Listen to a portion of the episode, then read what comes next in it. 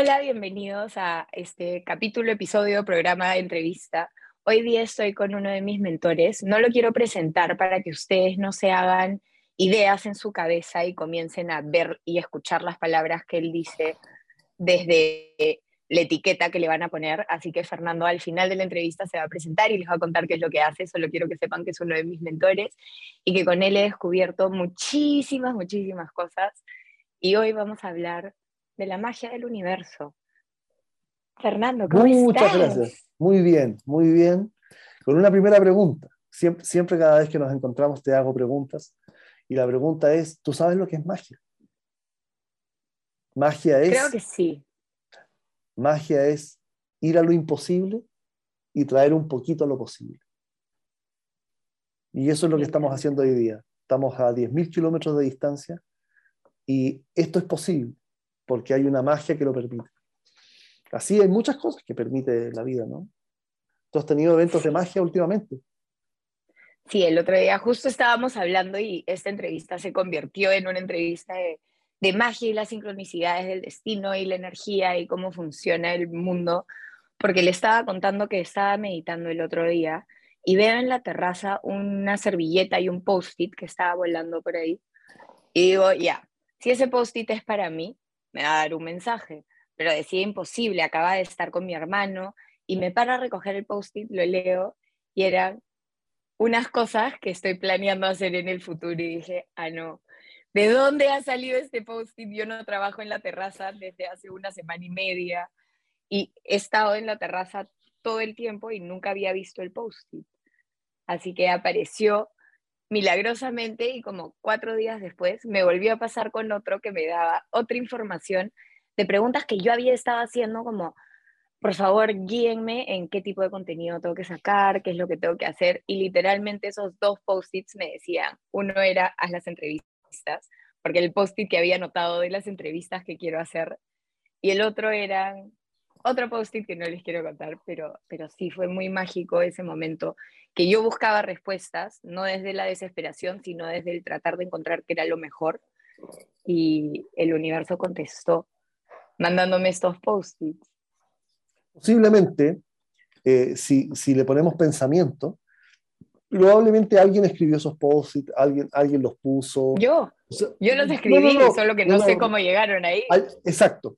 Lo que pasa es que aquí tenemos un fenómeno donde tú puedes dedicar mucho tiempo a preguntar cómo hizo el universo para llevar ese mensaje a ti, o quedarte con la magia y el misterio de cómo hizo este mensaje para llegar a mí, para poder entenderlo como un mensaje. A la música le pasa exactamente lo mismo. O nosotros nos concentramos cómo el piano es que suena, o nos dedicamos a hacer música con el piano. Nosotros elegimos la música como un elemento misterioso y un elemento mágico porque nosotros escuchamos música, nosotros no leemos partituras. Por lo tanto, el mundo de la magia y los misterios más tiene que ver con ese conjunto infinito de señales y, elementos que nos rodean todos los días, que nos van dando pistas y señales en respuesta a lo que nuestra mente quiere saber su técnica.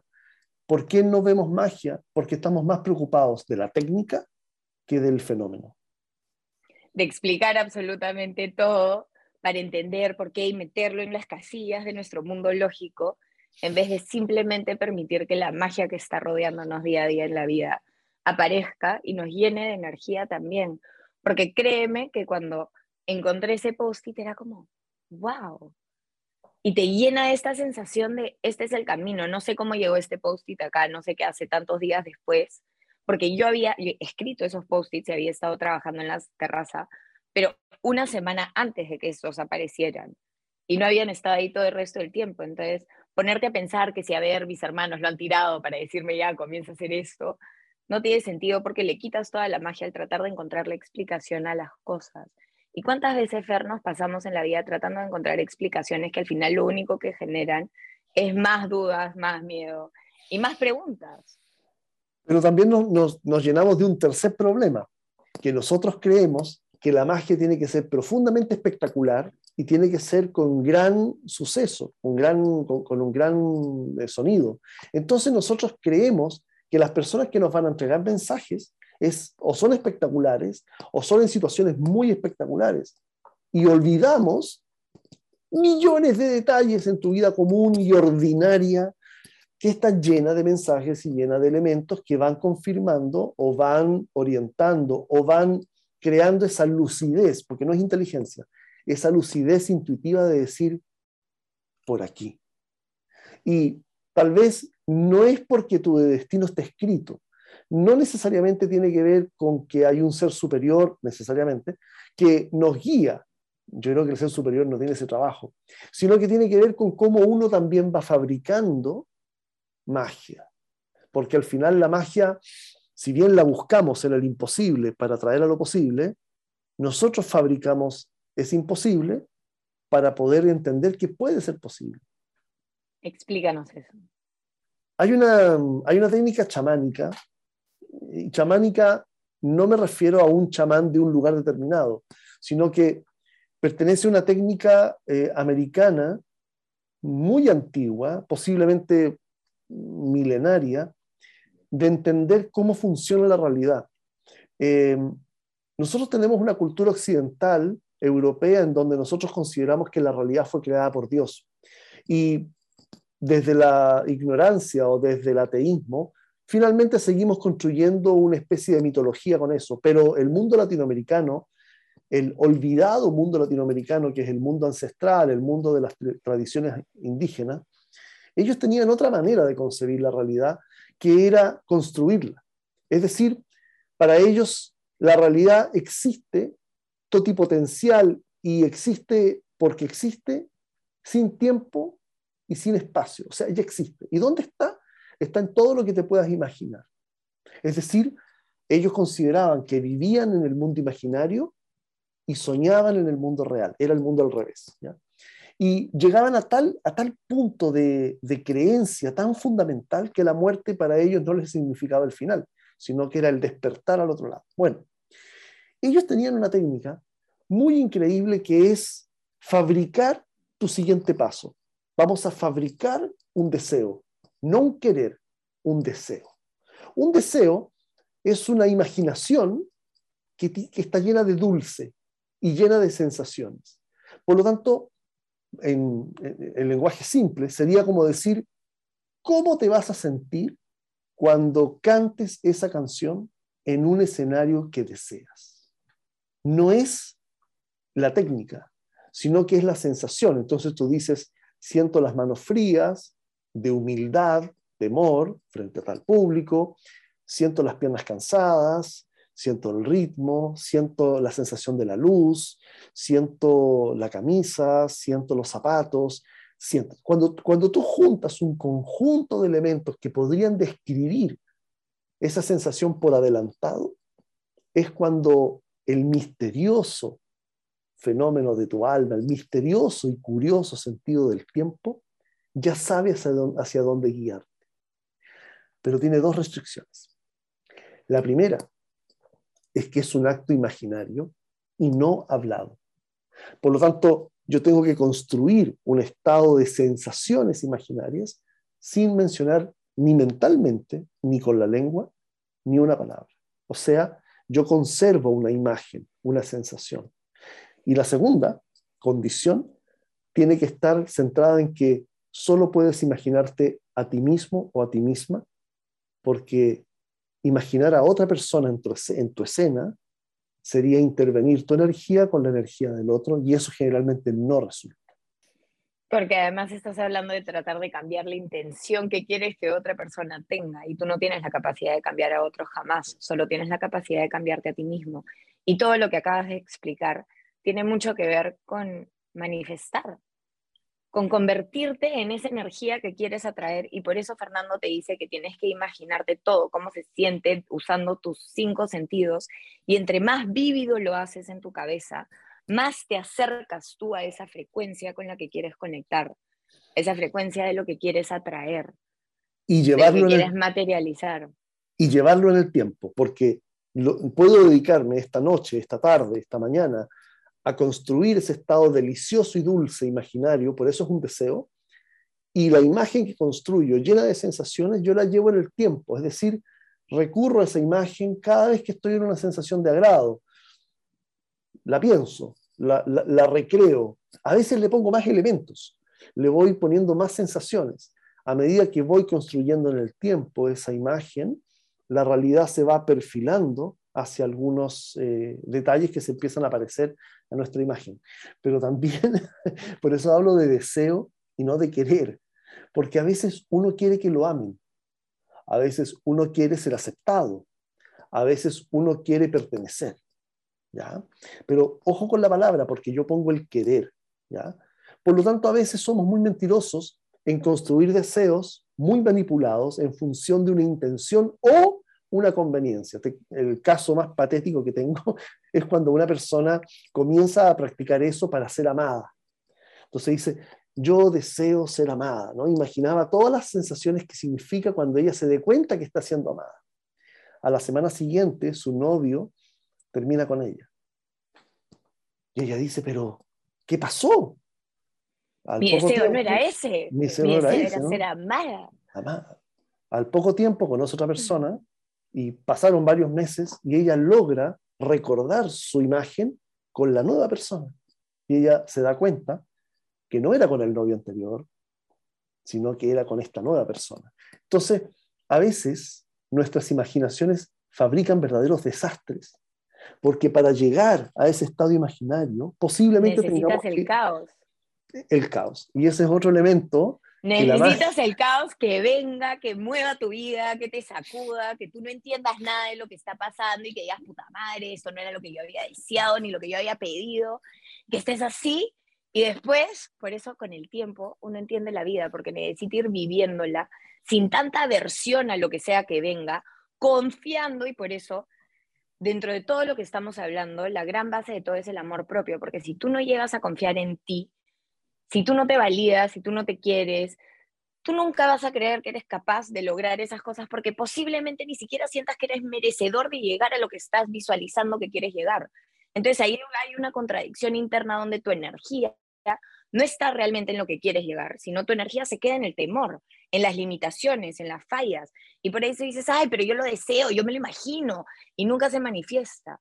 Entonces, si tú no crees en ti, si tú no aprendes a quererte y a trabajar contigo y a validarte y a comenzar a sentirte merecedor de esas cosas que quieres atraer, es muy difícil que manifiestes algo rápidamente. Puede que en el tiempo, mientras vaya pasando y vayas creyendo un poco más en ti, se vayan viendo las cosas que vas cambiando, pero cuando tú crees en ti, tienes tanto más poder y como decía Fernando, la magia al final del día, uno lo cree en su día a día, porque puede pasar una mariposa y a mí me puede parecer mágico que haya pasado esa mariposa y ese, ese parecer a mí me da cierta sensación, cierta energía.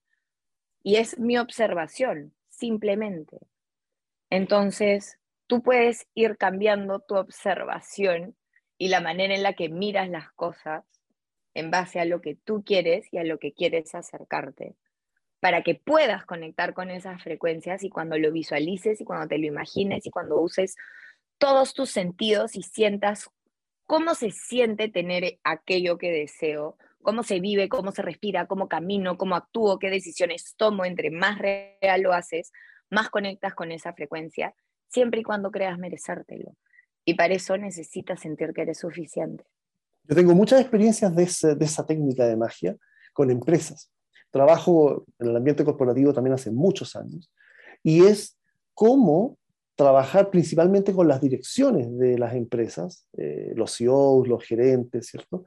En donde ellos son los primeros que tienen que saborear una imagen de cómo imaginan la empresa en un determinado concepto. A veces no es el éxito porque la palabra éxito no existe en la realidad, entonces no la podemos describir. Y no solo eso, tienes que darle los, las definiciones del éxito y que se den cuenta, ok, ¿cuál va a ser mi definición del éxito para como cabezas y líderes de esta empresa poder proyectar eso hacia abajo y que la empresa funcione? Y lo interesante está en eso, en cómo ellos pueden ir, esta es una, toda una estrategia, en cómo ir compartiendo esta imagen tan dulce para todas las partes de la empresa y cuando llega un número determinado, que es un número clave en términos alquímicos, ¿no? un número determinado de personas, que es una secuencia, un número determinado, tú empiezas a observar que los resultados comienzan a funcionar. Por lo tanto, no tiene que ver con un sentido muy eh, maquiavélico o, muy ambicioso, sino que la ambición está permitida en un universo mediante tres leyes fundamentales que la, magia tiene. La primera es que no hay evolución sin caos. Es decir, tiene que, tiene que existir el espacio para poder colocar un deseo deseado, ya sea por un conjunto de personas o por una persona determinada. y cuando no hay ese espacio, se genera el caos. A veces las cosas pueden manifestarse maravillosamente sin ningún tipo de caos. Pero otras veces, si tu vida no se alinea con eso que quieres manifestar, pues prepárate, porque posiblemente te hagan así por un tiempo para poder encajar eso nuevo que quieres atraer y esa nueva realidad. ¿Cómo te puedes enamorar? ¿Cómo te quieres enamorar de alguien si todavía tu corazón está ocupado por, por un pasado? O sea, tú necesitas hacer espacio para colocar una nueva, un nuevo deseo muy dulce, lo repito, muy dulce porque tiene que ser muy apetitoso. La segunda característica tiene que ver con que ya sea una intención personal o grupal, tiene que haber coherencia. Es decir, si yo deseo un elemento o un estado, por ejemplo, quiero un estado de salud, yo me quiero imaginar saludable, ¿ya? En el caso de una persona que está enferma. ¿ya? Yo me imagino saludable, cómo voy a estar corriendo por el, por, el, por el césped, por el pasto, cómo voy a oler los árboles, cómo voy a sentir el viento, la brisa del mar, todas esas sensaciones yo las junto. ¿ya? Tiene que haber coherencia, es decir, tiene que también tu vida real, tiene que tener una práctica en función de tu deseo, o sea, no puedo enfermarme más, no puedo comer cosas que no me gusten, es decir, perdón, que no me hacen bien, sino que tiene que haber una coherencia entre tu deseo y tu actitud. ¿ya? Y el tercer elemento tiene que ver con estos caprichos de manipulaciones. El universo no funciona por tus conveniencias. Nunca, nunca funciona por tus conveniencias. El universo funciona por la conveniencia común.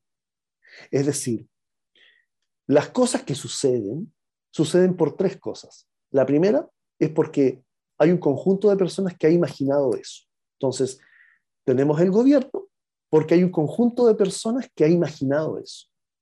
Dos, tenemos un deseo muy dulce y por eso las grandes campañas políticas, las grandes candidaturas a muchas cosas, eh, los grandes líderes del mundo, siempre tienen una utopía muy dulce que convierte clientes en creyentes, en seguidores. Pero la tercera característica tiene que ver con la idea fundamental de poder crear coherencia en función del caos y en función de los deseos. Generalmente la evolución del universo va en beneficio de muchos o va en beneficio de todos. Por lo tanto, las evoluciones sociales, personales, psicológicas, familiares, grupales, de clubes, de empresas, siempre funcionan en el beneficio común. Por lo tanto, la magia siempre funciona cuando en parte de tu imaginación tú tienes la sensación que lo que tú estás imaginando para ti le va a hacer muy bien a mucha gente. Con eso, e, e, esto pertenece a un curso pagado, ¿ah? cuidado, estamos, estamos regalando regalando la magia del asunto, pero tiene más cosas Al final del día, mi, mi mentalidad es, entre más comparto, o cualquier cosa que salga, es porque tenía que salir. Entonces, ya no me limito a pensar, no, no puedo hablar de ese tema porque a lo mejor eso lo podría hacer en un taller. Eso viene desde la escasez. Abrir, abundancia, compartir, y que la gente vaya viendo realmente, porque al final, más allá de que esto pueda ser un curso pagado o no, es un decir. No, claro, claro. Yo sé que estabas bromeando, pero ya me agarré del tema. Y, sí, muy bien, vamos. Ya nos cambiamos tema. Es el saber que hay muchísimo contenido gratuito, no solo nuestro, sino de cualquier persona, de múltiples otras personas, de repente no cualquiera, que hablan no solo del poder de la manifestación, sino del amor propio, del conocerse uno mismo, de cambiar las expectativas, las creencias, de conectarte, de cómo visualizar. Al final del día, lo que yo quiero con esta plataforma es compartir las sabidurías y conocimientos del mundo, es poder entregarle esta plataforma a gente que admiro, que aprecio y, a lo mejor a gente que no conozco también, ¿por qué no? Para compartir sabidurías y experiencias que otras personas puedan sentirse identificados, que otras personas puedan decir, wow, yo viví eso, o yo no sabía que estaba viviendo eso, o nunca me había puesto a pensar de esa manera, para ayudarlos a que este episodio de magia poco a poco les resuene más, porque a lo mejor hay mucha gente que está escuchándonos hasta ahorita y diciendo, ah, pero yo no creo nada en todo eso de la magia, del universo, del poder, de la manifestación y que están hablando estas personas. Sin embargo, creo que al compartir experiencias y cosas que van pasando, uno se va haciendo más susceptible. Y la verdad es que cuando yo empecé, Fernando sabe por qué me acompaña hace muchos años, pero cuando yo empecé en esto y me di cuenta, ok, esto es lo que quiero hacer como carrera, como trabajo. Yo quiero vivir de hacer esto, a mí me cambió y transformó la vida a tal punto que eso era lo que yo quería hacer. No tenía idea, y le pueden preguntar a Fernando, no tenía ni idea por dónde empezar. Me pasé dos años con Fernando diciéndome, Viviana, tienes que abrir tus redes sociales. Le decía, no, Fernando, no la hago. No la hago que me juzguen, no la hago que me critiquen, no la hago que me rechacen, me ha rechazado toda la vida, no la hago. Y me tomó dos años abrirlas. Y, y al final del día, hoy, años después, mirando hacia atrás, puedo decir, wow, nunca supe cuál era el camino, simplemente aprendí con el tiempo a seguir mi corazón, aprendí con el tiempo a confiar en eso que visualizaba, porque al comienzo yo quería llegar a miles de millones de personas, no por, el, por querer ser conocida o famosa, sino porque pensaba, entre más gente pueda darle este contenido que es tan valioso, más personas comienzan a conocerse, más personas comienzan a quererse, más personas comienzan a vivir en coherencia, en armonía, en conciencia, en conexión. Te conviertes en una mejor persona de por sí porque yo lo vi conmigo, yo no soy la misma persona que era hace 15 años y tú tampoco. Pero el cambio radical que he visto es en gran parte gracias a todas las vivencias que he tenido, pero también gracias a todo lo que he tenido la oportunidad de estudiar y de aprender y, y los mentores y los chamanes y los monjes y los científicos y, y todo al final del día con sus propios mundos, sus propias versiones que te permiten ir abriendo tu propio mundo y tu propia versión. Y creo que eso trata la magia.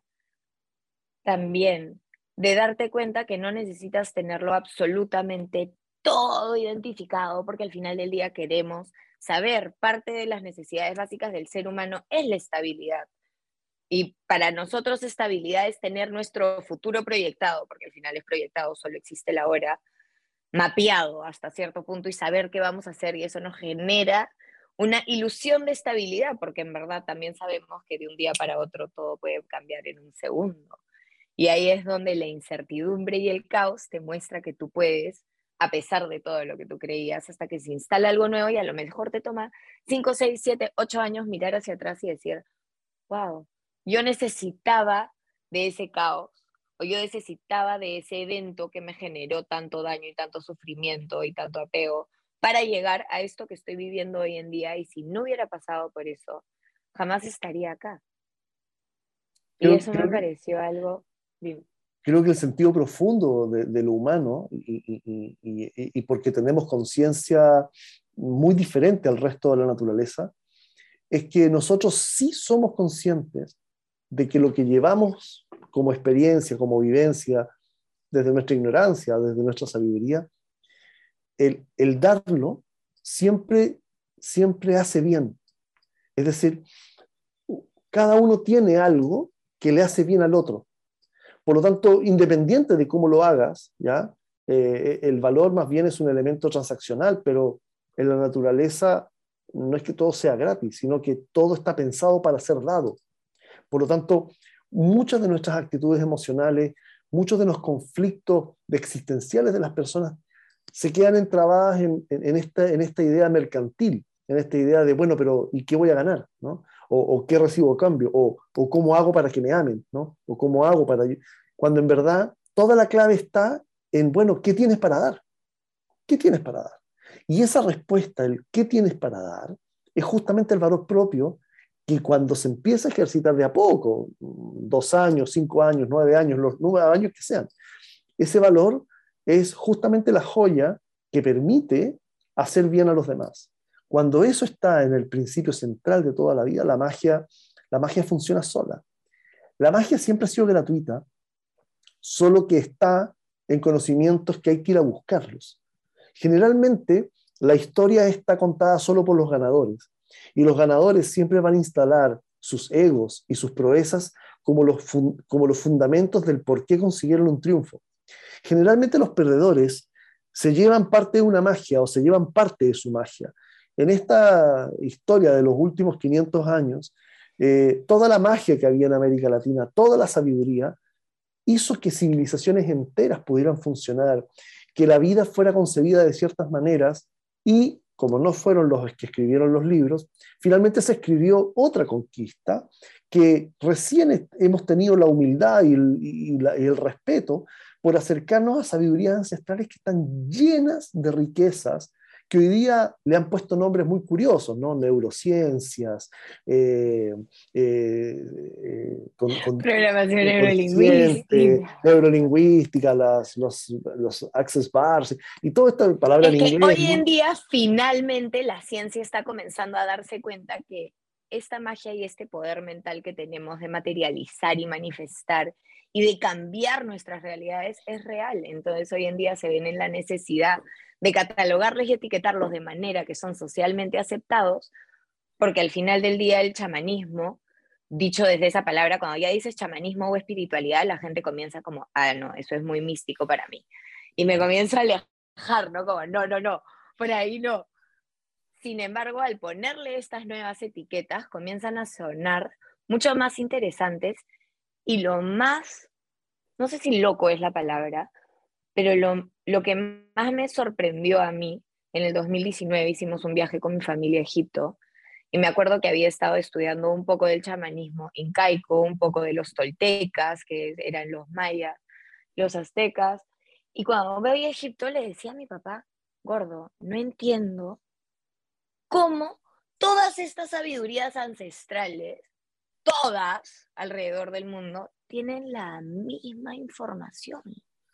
Algunos hasta compartían los mismos símbolos y en esa época no había la globalización que existe hoy en día, no había la tecnología, no había el Internet.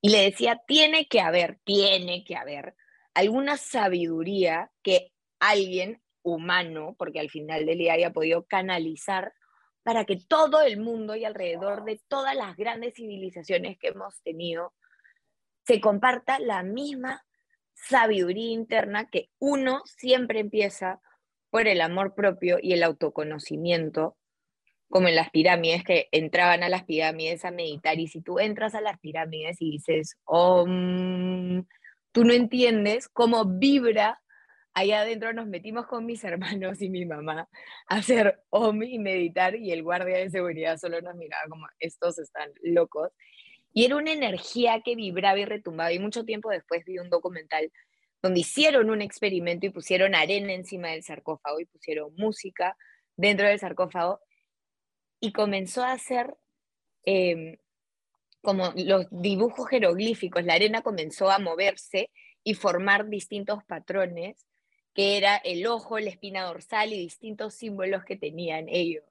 Y es como, wow, todo estaba conectado, sin embargo, después llegamos al mundo en el que vivimos hoy o comenzamos a desconectarnos de ese mundo chamánico, espiritual y conectado en el que vivían nuestros ancestros antes, alrededor del globo, o sea, todas, todas las culturas ancestrales, y poco a poco nos convertimos en quienes somos hoy, que en realidad, como tú decías, la magia es muy simple, pero a lo mejor tenemos tanto condicionamiento y estamos esperando cosas tan majestuosas y hemos sido tan contaminados por la publicidad, por el marketing, por las películas, por las idealizaciones, que no nos damos cuenta que la magia está en lo más simple, en conectar con nosotros mismos, en ir poco a poco permitiendo que esas señales y ese caos nos muestren y nos den esta confianza y que confiemos en Dios, en el universo, en llámalo como quieras, que confíes, que confíes en que la vida se va a arreglar, que se va a alinear, que lo que sea que tú estás pasando en este momento es para algo, que con el tiempo entenderás en ir más allá, pero ya me fui del tema y estábamos hablando de las sabidurías ancestrales y tú sabes mucho de eso, Fer. Entonces quiero que compartas un poco de, de, tu sabiduría. Pero redondeando esto en forma mucho más simple, yo creo que todas las personas finalmente nacimos con la capacidad de poder aprender y poder, conectarnos a todo, prácticamente a todo. Pero a medida que fuimos aprendiendo el lenguaje, las palabras también van trayendo una carga emocional de quienes te las enseñan. Y finalmente terminamos construyendo un mundo de creencias que es el limitado mundo del cual nosotros vivimos. Y lo llenamos de leyes, morales, éticas, comportamientos, ciertas condiciones y una serie de dolores y, y beneficios, que al final nosotros somos una máquina limitadora que no acepta la posibilidad de creer en la magia. La magia está en creer. Y nosotros como humanos tenemos un mes al año donde nos prestamos para la, para la actuación teatral de la magia, y es el mes de diciembre. Todos finalmente ponemos un pequeño adorno, todos pequeños, eh, pequeños elementos de Navidad, y todos tenemos la confianza de que el 24 en la noche alguien nos va a dar un regalo. A veces somos nosotros mismos que ponemos nuestros propios regalos y los abrimos en la noche del 24 o el 25. Algunas personas lo hacen el, el Día de Reyes, el 6 de enero.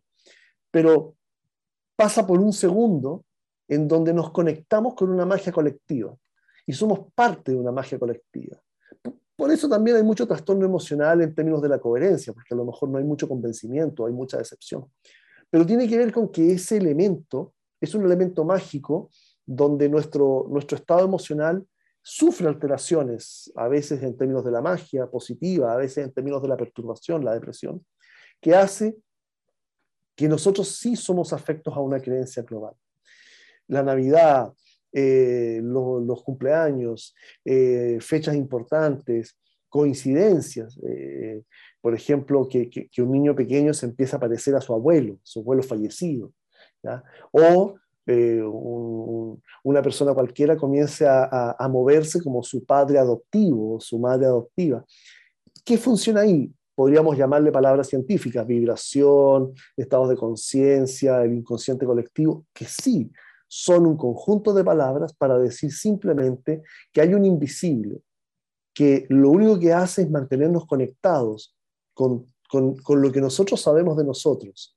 Y eso nos debería dar estabilidad con lo que deseamos, con nuestras aspiraciones, nuestras ambiciones, nuestros deseos, pero también contra un deseo colectivo. Y el conjunto de estas fuerzas misteriosas van construyendo lo que nosotros llamamos realidad. Y los fenómenos azarosos, eh, las casualidades, las pequeñas sorpresas, los tormentos. Las sincronicidades. pero también con la otra mano, los derrumbes, las angustias, las inconveniencias, las pérdidas, son parte de un conjunto de fenómenos mucho mayores que al entenderlos con mucho cariño, con mucho amor, estamos entendiendo que estamos dentro de un ciclo, de un momento determinado que aprender a leerlos, eso lo hacemos en sesiones, eso lo hacemos eh, de muchas maneras, eh, nos permite dar una comprensión muy amorosa de nuestro momento, aún así sea muy triste, para poder entender que eh, el deseo es lo único que nos vuelve a recomponer. La, esperanza, la, ilusión es lo único que nos vuelve a recomponer como humanos en forma individual y en forma colectiva. La fe, pero es que no quiero entrar en esos temas como... Eh, Religiosos para... para... O, chamánicos, ¿te fijas? Prefiero hablar en un dividir. Por eso prefiero hablar en un lenguaje más neutro, más común, más vulgar, para que todos puedan entender esto, porque lo podemos explicar desde la fe como lo podemos explicar desde el chamanismo y los mensajes es 100%, y los mensajes están ahí todo el tiempo. Me acuerdo, mis papás murieron en eh, fines de noviembre, mi papá, y fines de diciembre, mi mamá. Y me acuerdo ese año nuevo estábamos con mis hermanos en la playa, en la casa de una familia que nos había invitado. Y estábamos el 2 de enero, porque el primero de enero todos soltamos estas lámparas hacia el cielo en honor a mis papás. Fue como un ritual que hicimos juntos. El 2 de enero a la una y media, dos de la mañana, la tía donde, de la casa donde nos quedábamos nos dice, y es muy tarde, están haciendo mucho ruido, váyanse abajo. Y entonces nos fuimos abajo, que era un piso 3, donde sí podías ver el malecón, a diferencia del el piso donde estábamos antes, y nos sentamos en la terraza y a los dos minutos veo algo y escucho ploc. Y me acerco al malecón y era una de esas lámparas moradas Morado era el color favorito de mi mamá, que para mí inmediatamente me hace decir, estos son mis papás que han venido a visitarnos. porque se acaban de morir hace dos semanas y están viniendo a decirnos, hola, que estoy, ¿no? Y después hablándolo con Fernando, Fernando me explicaba que podían haber otras maneras de interpretarlo, pero para terminar la historia, es llegó esta lamparín morado y había una persona en el malecón y le pedimos, por favor, levántala y mira a ver si vuela. Todas las otras lamparines que habíamos lanzado dos días antes volaron un poco para arriba y luego volaron hacia el horizonte, ¿no? Ya no hacia arriba. Esta lámpara, que fue la única que salió desde la Tierra, porque las otras las lanzamos desde el piso 9, voló hacia arriba y hacia arriba y hacia arriba y hacia arriba. Nunca se fue hacia el frente, solo se iba hacia arriba hasta que se perdió en las nubes. Y yo miraba esto y le decía a mis hermanos, yo sé que ustedes de repente no me entienden y no lo ven como magia, pero por favor, esto es magia. Esto es magia. Esto no ha pasado. O sea, ¿cuáles son los chances que nos boten de arriba, tengamos que venir abajo, donde puedes ver el malecón, que a los cinco minutos se aparezca esta lámpara de color morado? Es como, son muchas coincidencias o muchas sincronías o sincronicidades como para no sentir esa magia y esa emoción y esa felicidad y ese asombro que vives en ese momento. Tu cuerpo lo siente y cada célula de tu cuerpo lo siente. Se expande por todo ti por todo tu cuerpo, por todo tu ser. Entonces, es aprender a ver los mensajes y los momentos mágicos, inclusive hasta en el peor momento de tu vida, para que esa energía te sostenga a continuar y seguir viviendo lo que venga en adelante de tu camino. Nosotros, al final de todo esto, somos más una construcción imaginaria que una construcción real.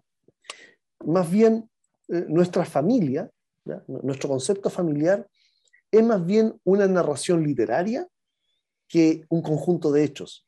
Porque al final, el conjunto de hechos, antes de que tú nacieras, son cuentos que transmiten enseñanzas y transmiten experiencias.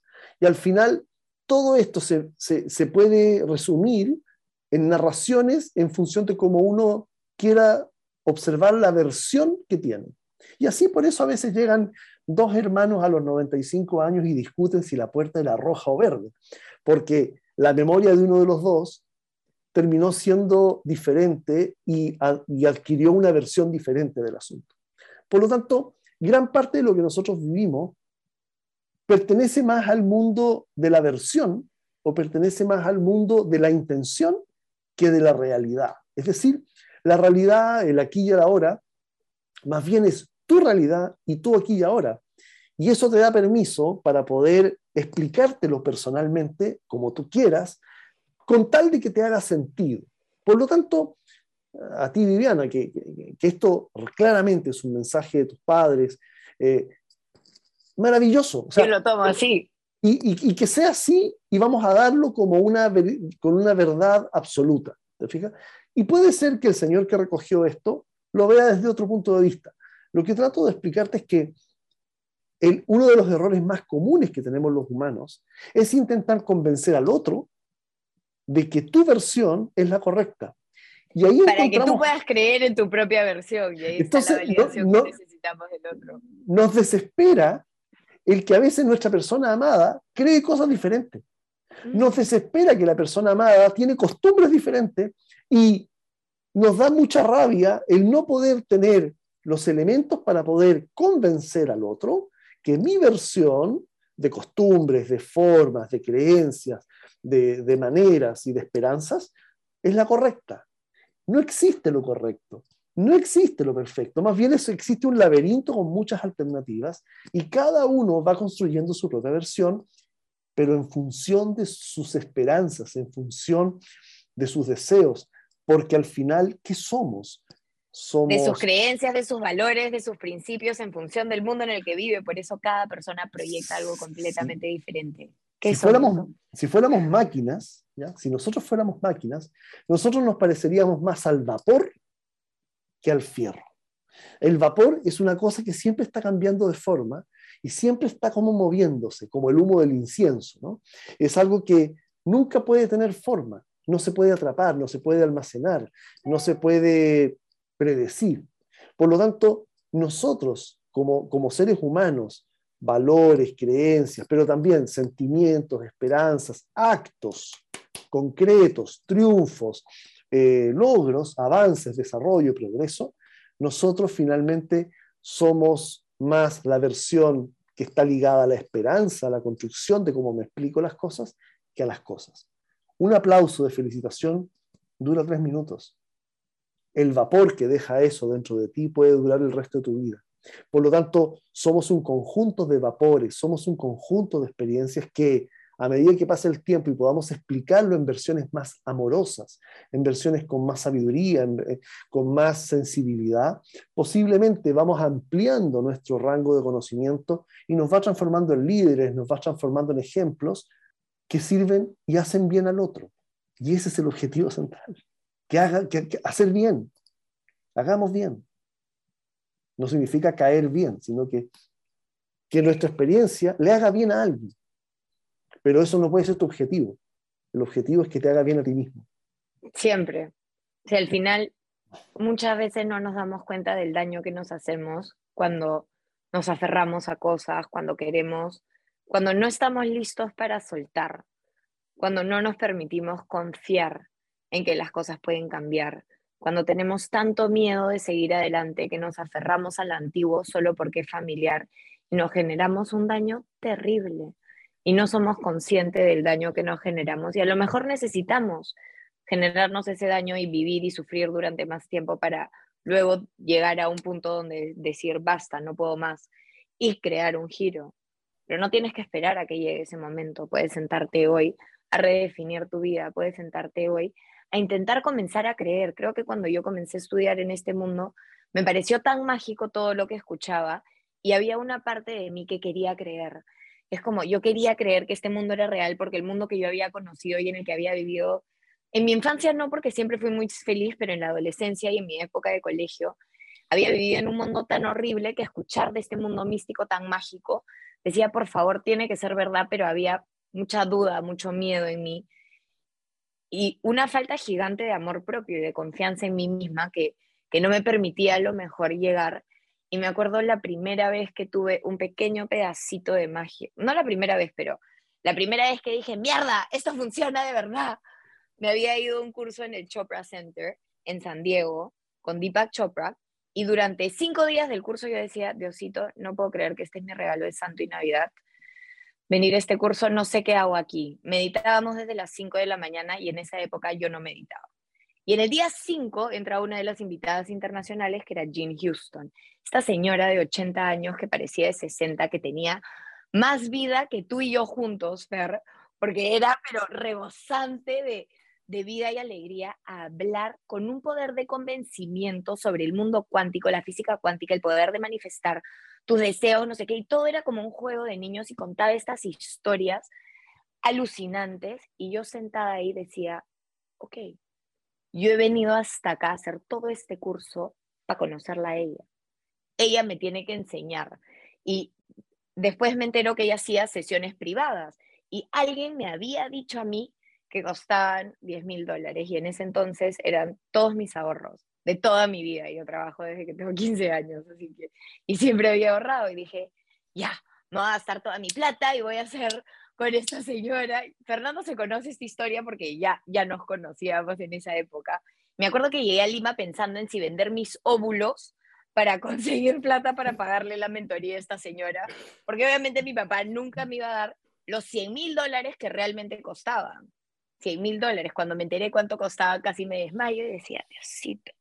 Pero puse en práctica estos ejercicios que ya les mostraré otro día, se llama Terma, que nos enseñó ella, y en mi mente yo todo lo que quería era como, ¿qué es lo que quieres? Visualízalo, siente, imagínalo, un poco lo que hemos hablado hoy día. Y era, yo quiero que ella sea mi mentora. Y la condición de hacer ese ejercicio es que lo que tú querías tenía que beneficiar al resto. No podía ser solo para ti, que es lo que Fernando estaba diciendo en este capítulo. Entonces, yo decía, ya, pues si ella es mi mentora y yo aprendo todo lo que ella sabe y yo después se lo puedo enseñar a otras personas, estoy beneficiando al resto, además de beneficiarme a mí, porque lo quiero hacer para el resto. Bueno, lo hice así, lo visualicé, llegué a Lima, le conté a mis papás, mis papás se rieron y me dijeron, ya, qué lindo tu experiencia. Y como un mes después o dos, mi papá me dice, mira, Vivi, yo te regalo por tu santo y por Navidad un taller con esta señora, porque hacía talleres. Y yo en febrero llamo a la oficina a pagar el taller de noviembre y la chica se sorprende de que uno era tan chivola porque tenía 23 años en esa época y dos, que estuviera reservando con tanto tiempo de anticipación. Yo le decía, no, es que mi papá cuando regala, regala hoy, no mañana. Entonces tú tienes que cobrar su tarjeta y pagar el curso hoy, porque si sin curso, y este es mi sueño. Entonces pagué el curso de noviembre y como en mayo recibo un mail de la señora que, trabaja en la oficina de Jim Houston diciéndome que Jim y su socia me querían invitar a almorzar porque íbamos a estar, yo estaba yendo a Houston a hacer unos cursos en Texas y ella justo era una de las que daba los cursos. Dentro de estos eran ocho grandes eh, guías espirituales y seres científicos y mucho de esto. Y ella era una de ellas y me invita a almorzar y yo no podía creerlo. Pensé que mis amigos me estaban jugando una mala pasada y que era una broma, mentira. Mentira, es que esto no era verdad. Y cuando me siento con ella en el almuerzo, me dice que se veía reflejada en mí, que le encantaba el hecho de que fuera tan chica y que estuviera gastando toda mi plata en aprender con ella porque le había contado la historia a la chica de su oficina. Y me dijo, bueno, yo te quiero proponer algo. Te quiero dar esa mentoría privada con la condición de que tú pagues los cuatro talleres que me quedan este año, porque eran cuatro talleres, yo había pagado el de noviembre, pues no podía pagar todos. Y, y yo en mi cabeza decía las matemáticas, los cuatro talleres, no me va a alcanzar con todos mis ahorros y pagar el pasaje, no sé qué. Bueno, me dijo, y además te quiero dar un descuento de los cuatro talleres, y en vez de que cueste lo que costaba, te lo doy a la mitad. Mira, yo hacía las matemáticas en mi cabeza y decía, no puedo creer, estoy pagando lo que yo pensé inicialmente que costaba su asesoría privada, que era lo que estaba dispuesta a pagar, que eran todos mis ahorros de mi vida. Y el universo me lo ha dado. Ese día lloré, no pude terminar de hacer el curso porque estaba tan emocionada. Sentía que me había ganado la lotería galáctica. Sí, ya no tenemos tiempo. Me encanta que Fernando me cuenta que ya no, tenemos tiempo. No. ¿Qué? Lo que hiciste fue construir el deseo. O sea, lo habías construido con tanto deseo cuando no conocías muy bien todo esto, que finalmente, pero claro, que, que, que, el pequeño sudor de tus cachetitos, digamos, llega a ser, a ser palpable en la ilusión y todo juega en favor de tu deseo, no porque has manipulado la historia, es porque lo has deseado profundamente. Pero estás diciendo algo súper importante que nos va a ayudar a mucha gente tú deseabas de todo corazón aquello. Con toda mi alma. O sea, yo quería aprender de esta señora. uno, de los, una de las mayores razones por las cuales las sesiones de terapia, el autoconocimiento, el desarrollo de la, de la paz interior, ¿por qué no funcionan? Es porque las personas no creen que realmente puedan llegar a sanarse. No están totalmente convencidas de poder llegar a realizarse. En el fondo, les crea un mayor laberinto, les crea un mayor problema de estar bien, les crea un conflicto el sanarse. O un mayor miedo al ridículo, que les da miedo que, piensen y proyecten que estoy sano y que después no pase y es como entonces, ridículo por creérmela. Entonces, todo un circuito donde se, se, venera y se, se, alaba el dolor como si el dolor fuera algo, un, como, si fuera una mercancía. Mira, el estar bien finalmente no tiene precio. Como llegar a tus deseos finalmente no tiene precio. Pero lo que llega a ser un gran negocio es convencerte que siempre tienes que sanar para poder creer y crear la idea de que posiblemente nunca lo voy a estar, pero está siendo muy entretenido este proceso. Al final, las personas están mejor, están bien, cuando un sueño realmente llega a ser palpable de poder imaginarse cómo va a ser ese día que ellos tenían. Pero ese día acabó el proceso.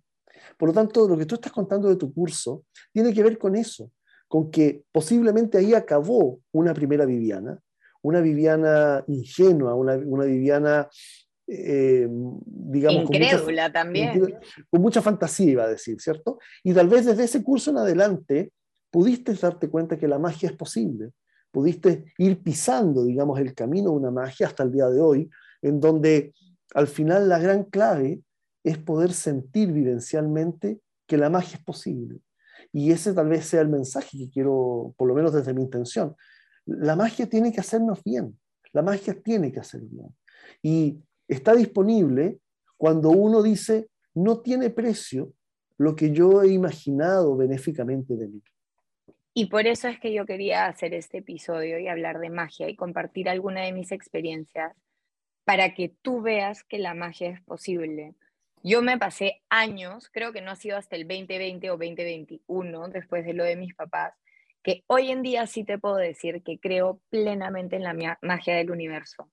En el proceso, desde que empecé a estudiar coaching en ontológico, que fue la certificación en el 2015, hasta el 2020, yo tuve tantos miedos, tantas inseguridades, no sabía si iba en la pandemia contraté un equipo, no sabía si iba a poder pagarles porque no, o sea, no me alcanzaba y no sabía si iba a conseguir trabajo. Y la escasez y lo sentí en cada... Sufrí tanto por las puras, porque al final del día todos esos miedos que yo tenía nunca se dieron y si se dieron llegué a solucionarlo, que después de las muertes de mis papás dije, basta, se acabó el complicarme la vida por las puras. A veces todavía lo hago y cuando me doy cuenta me la descomplico, porque al final somos seres que aprendemos en base a repetición y para grabar algo en tu cabeza necesitas repetirlo miles de miles de miles de veces. Y eso te va a dar la maestría. Entonces, ya no te compres los cuentos de tu cabeza. Date el chance de confiar, date el chance de creer. Como decíamos antes, creer, crea. Y ahora, Fer, para cerrar esta entrevista, por favor, cuéntales a todos qué es lo que haces. Preséntate oficialmente yo me defino un mago, mago porque eh, el mago siempre en las cortes estaba encargado de poder colaborar con el rey, no solamente a construir una creencia, sino que también a permitirle imaginarse o en un estado mayor. Los magos siempre fueron compañeros, compañeros de líderes, compañeros de grandes personas que lo único que querían era el bienestar personal y el bienestar de los demás. Por lo tanto, mi trabajo diario tiene que ver con hacer sesiones de, parecidas a una sesión de coach, donde hay mucho elemento traído desde el mundo mágico, desde la literatura, desde el cine, pero también desde tradiciones y leyendas muy antiguas, desde sabidurías muy olvidadas, para poder construir un estado de bienestar en las personas según cada uno lo que hace. Mi, rol fundamental tiene que ver con las sesiones individuales. Em, la formación es muy larga, por lo tanto la voy a resumir en la gran capacidad que mis profesores me han enseñado para poder ayudar en el bienestar de las personas más allá de la técnica, porque no hago técnicas, solo ayudo a las personas a cambiar, a transformarse, a cruzar sus puentes, imaginando que al otro lado hay un bienestar que nos espera. Por lo tanto, soy esa especie de cruzador de puentes, cambiador de vidas y de experiencias, como como a Viviana me tocó ayudarla muy humildemente a ella y a su familia en muchos momentos. Sí, muy agradecidos por eso. Espero que les haya gustado esta entrevista y que hayan sacado muchísima información. Fer, un millón de gracias por estar con nosotros. con nosotros, muchas gracias por estar conmigo, por acompañarme y por todo tu lindo, lindo trabajo de todo corazón. Gracias. Muchas gracias. Gracias a ti y gracias a todos los que están mirando y la humildad siempre de estar siempre dispuesto a dar ayudar y estar. Gracias.